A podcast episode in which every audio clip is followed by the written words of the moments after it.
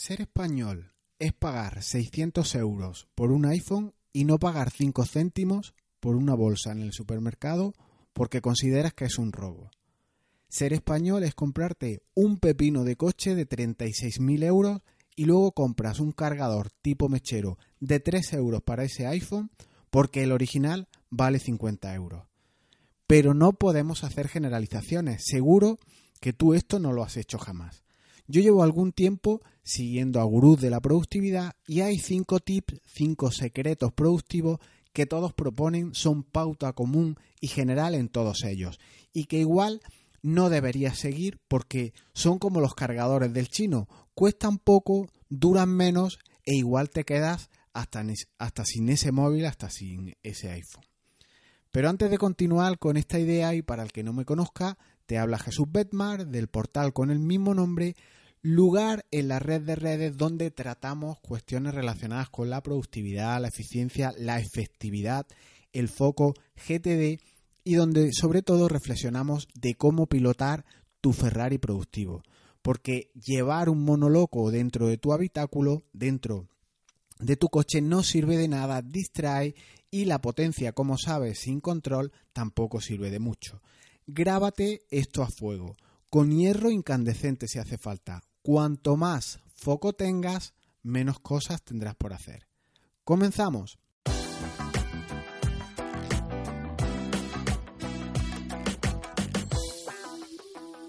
Leí esta semana, igual esta ya es la 101 vez que escucho todo esto, son consejos comunes a estos gurús productivos, a esta persona que te propone secretos, tips, eh, ese grial productivo que todos buscamos. Seguro que te suenan y te los voy a recordar en este podcast, solo cinco de ellos.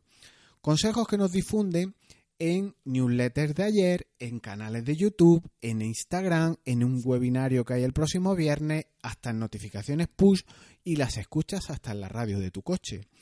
Primero de los consejos productivos que habrás escuchado. Trabajar por pomodoros. Básicamente es trabajar por bloques de tiempo. Se propone un sistema en el que trabajas 20 minutos y descansas 5 minutos y vuelta a empezar. En un bucle permanente incluso se van prolongando después los descansos cuando tu rendimiento va, va decayendo. Y en serio, en mitad de una tarea yo debo cortar a los 20 minutos. ¿En serio esto es aplicable para todo el mundo?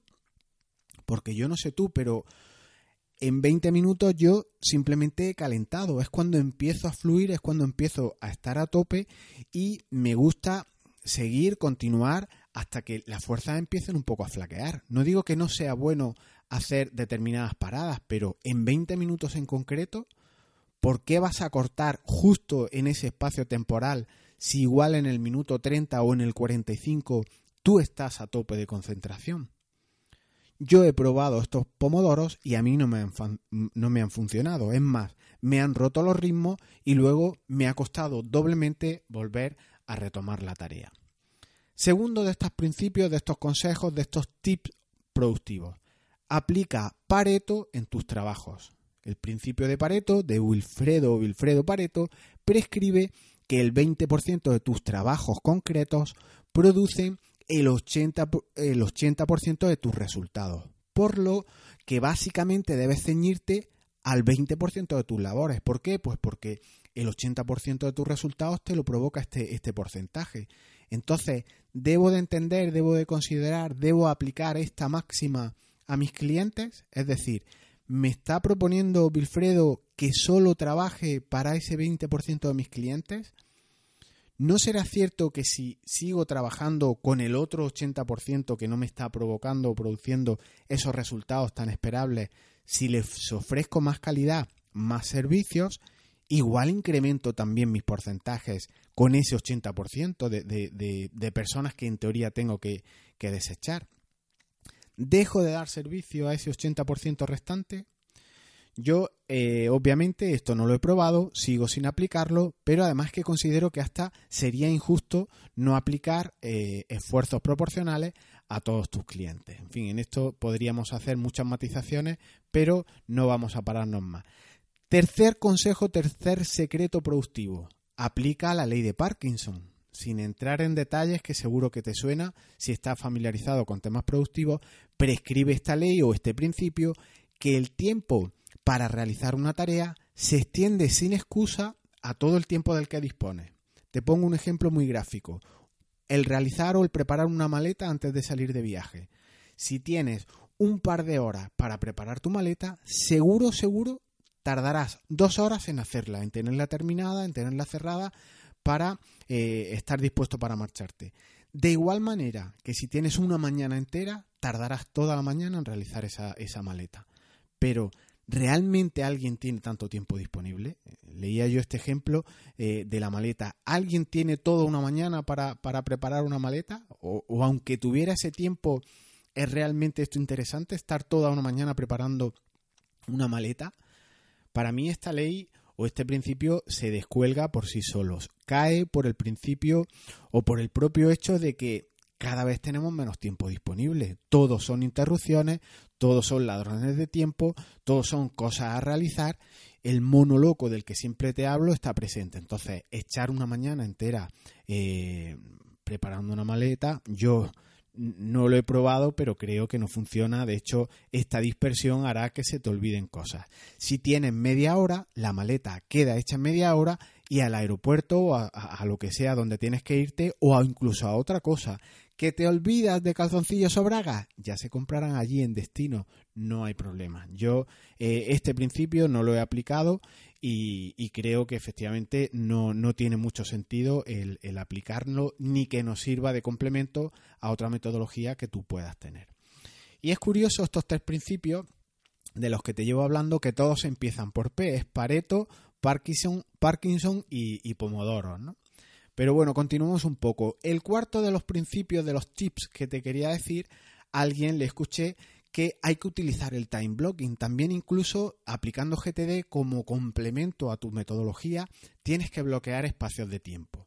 Y esta técnica llevada al extremo es aquella que bloquea en tu agenda, en tu calendario, en tu en donde anotes esos eventos, ya sea digital, ya sea en, en agenda física, eh, programa exhaustivamente qué vas a hacer en las próximas horas y días de tu vida. Es decir, solo haces aquello que está apuntado en tu agenda y bloqueado temporalmente.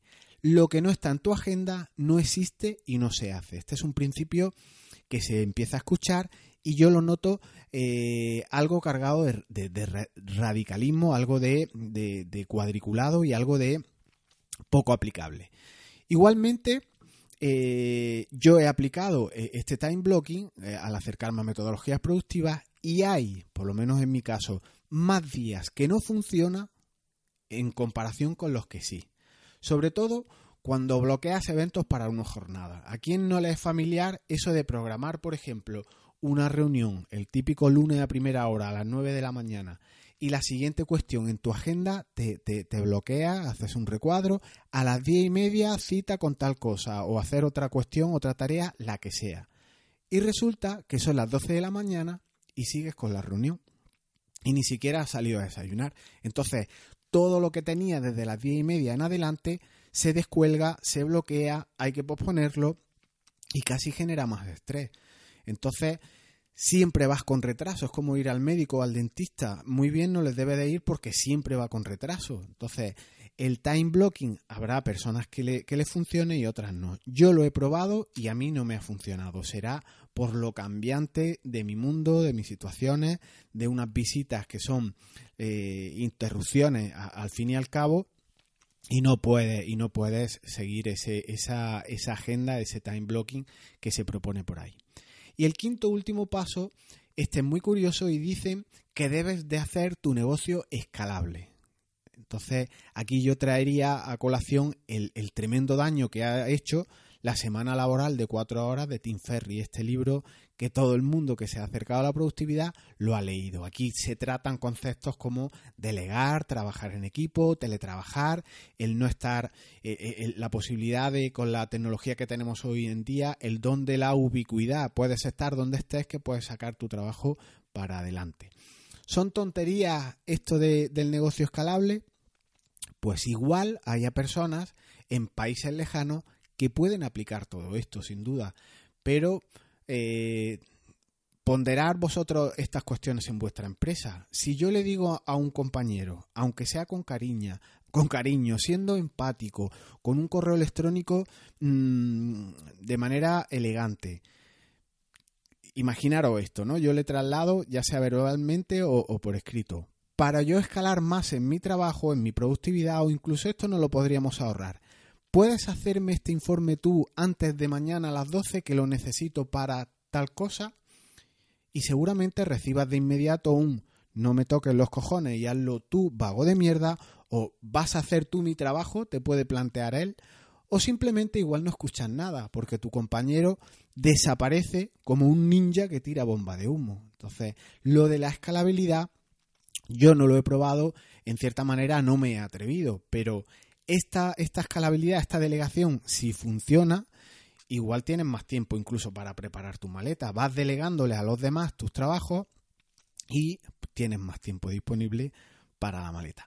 Conclusión, con este sarcasmo, estamos hartos de consejos productivos. Haz el caso justo a estos consejos generalistas que todos vamos copiando de página en página o vamos leyendo, son muy recurrentes qué haríamos si aplicamos Pareto, qué ocurre si aplicamos tal cuestión, pero lo ideal es que hagas el caso justo, como te digo, y tú apliques tus principios, apliques lo que a ti te funciona. Deja esos consejos generalistas, incluso estos que yo te doy de vez en cuando, y prueba lo que a ti te funciona. No te compliques, no te rayes, como dicen los jóvenes de ahora, aún aún con cuestiones de, que le pueden funcionar a otros, igual a ti no te funciona.